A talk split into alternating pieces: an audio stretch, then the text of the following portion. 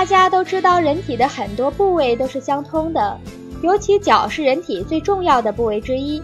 我们的五脏六腑在脚上都有相应的穴位，其中第二和第三个脚趾与肠胃有关，